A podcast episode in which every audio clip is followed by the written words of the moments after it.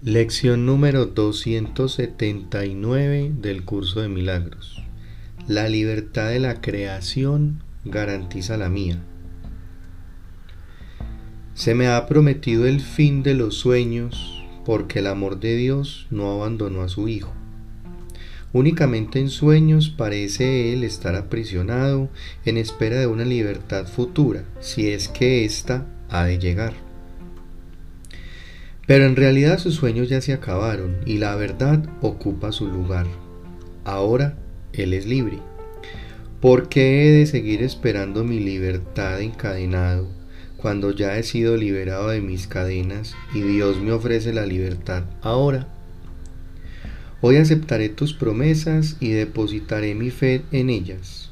Mi Padre ama a aquel a quien creó como su Hijo.